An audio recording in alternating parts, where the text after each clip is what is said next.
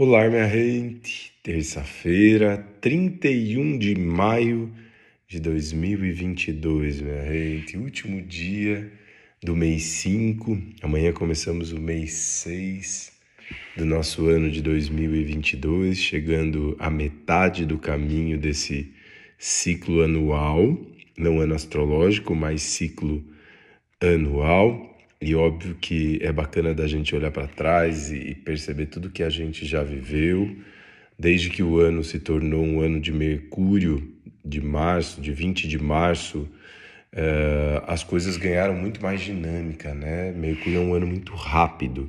Eu disse para todo mundo no ano passado que estava fazendo direcionamento astral que esse ano seria um ano muito rápido, de conexões muito rápidas, muita coisa acontecendo e a gente buscando enxergar dentro de tudo que acontece, oportunidades, conexões, enfim, uma característica muito mercuriana.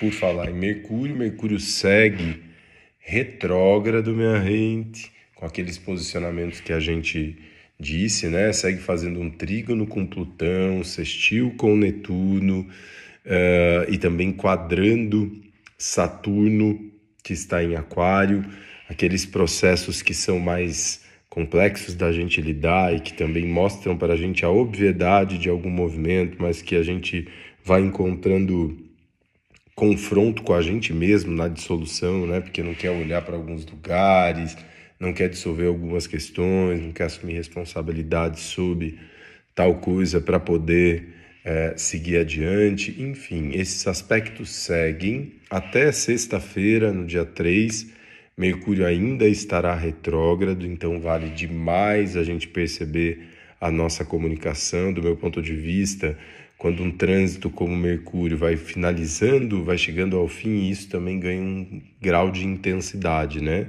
A gente tende a sentir muito mais essa frequência. Uma característica de toda essa semana que eu comentei ontem nas energias da semana no Instagram é que nós temos uh, Marte em conjunção com Júpiter, que é uma potência do elemento fogo, e mesmo com a retrogradação de Mercúrio, isso injeta uma energia de muita ação, da gente agir é, para lugares que nos levam, enfim, dentro de uma expansão jupiteriana gigantesca. Então, esse sentimento de querer ir além, de mexer naquilo que estava ali atrás, para ressignificar, recalcular a rota. Isso tudo segue dentro dessa dinâmica. Uh, nessa terça-feira, nós começamos o dia com a Lua ainda transitando por Gêmeos, uma Lua que acabou de renascer, né? Ontem a Lua renasceu em Gêmeos às oito e meia da manhã, então estamos em fase de Lua Nova. Lua Nova é um terreno com muitas possibilidades, é o momento da gente semear, o momento de semeadura essas sementes que a gente coloca tendem a render frutos e a gente vai ver a evolução desses processos no decorrer desse ciclo lunar e mais, né? Uma lua nova em Gêmeos, minha gente, ela abre um período de trabalho de 30 dias, mas também de seis meses, até com que a gente tenha a lua cheia em Gêmeos lá quando o Sol estiver transitando por Sagitário.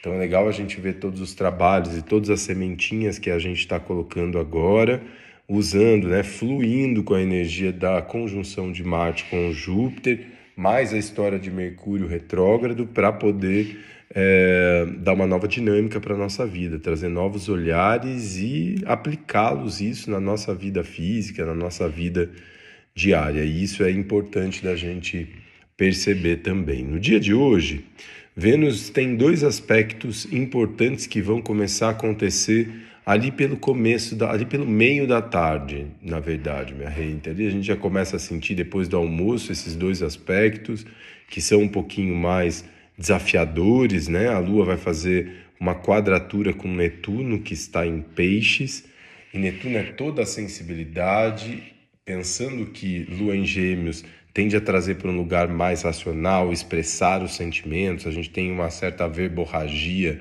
daquilo que a gente está sentindo. Com essa quadratura, essa esquina com Netuno, que é a sensibilidade, as coisas podem ficar meio confusas.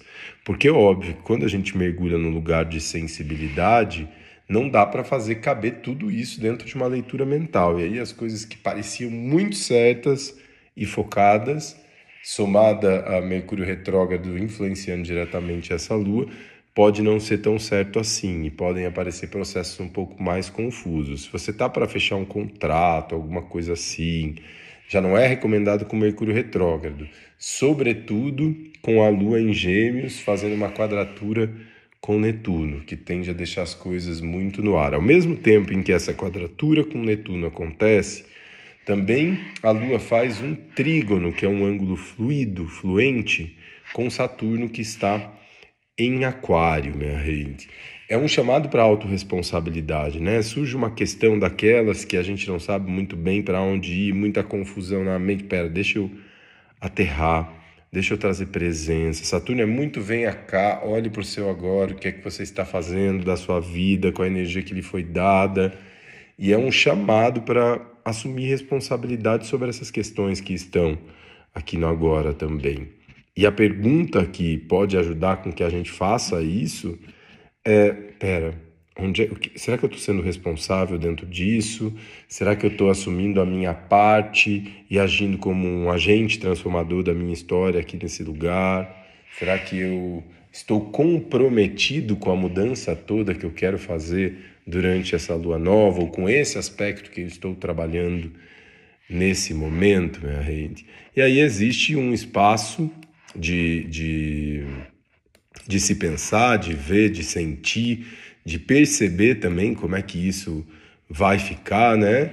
Uh, a partir das 5 e 10 da tarde, a Lua fica no vazio, já vai ter feito esses dois aspectos, e esse vazio vai até as duas da manhã da madrugada do dia 1 de junho. Então temos um longo período, período da noite, minha gente, pós essa, esses aspectos todos aí da Lua revirando tanto com Netuno e com Saturno, no período da noite pode trazer um lugar mais confuso também. Então, take it easy, né? slow down, é, muita calma nessa hora, muito amor nesse processo, muita presença nessa vida, atenção para não ficar no lugar de mentalização, só no mental aqui e não conseguir sair disso, acaba entrando num estado de ansiedade gigante. Olha lá, Marte em conjunção com Júpiter em Ares, e enfim, isso afetar o sono também.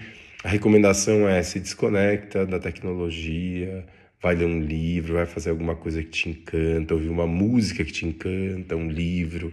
A vida não é nada sem encanto, né, minha gente? A gente sabe e tem plena consciência de que a vida é muito além daquilo que a gente pode tocar fisicamente e ler mentalmente. E esse é o momento da gente abrir para essa expansão, para sentir. Então, ser as suas práticas ritualísticas, a sua meditação, o que quer que seja, é maravilhoso para essa terça-feira à noite, para estabelecer uma conexão muito mais, muito mais honesta e sincera com você é, do que ficar num monte de projeções mentais, gastando seu tempo e gerando muita ansiedade, minha gente. Mais uma vez, estamos finalizando um mês, então também todas as finalizações elas pedem gratidão. Então agradeça tudo que você viveu nesse mês de maio tão intenso, com dois eclipses aí, a gente vai catando pedacinhos desses eclipses, minha gente, no decorrer de um bom tempo aí, né? Até lá novembro, outubro, novembro, quando a gente tem a outra série de eclipses nesse eixo touro escorpião, uh, a gente ainda vai catando pedacinhos desse eclipse. Mas estamos finalizando esse mês e vale demais, demais agradecer uh, e honrar tudo que foi vivido, integrar tudo que foi vivido para seguir os novos caminhos já propostos com essa lua nova. Tá certo, minha gente? Um beijo no coração de vocês e eu sou muito grato sempre. Uma linda terça-feira para todos nós.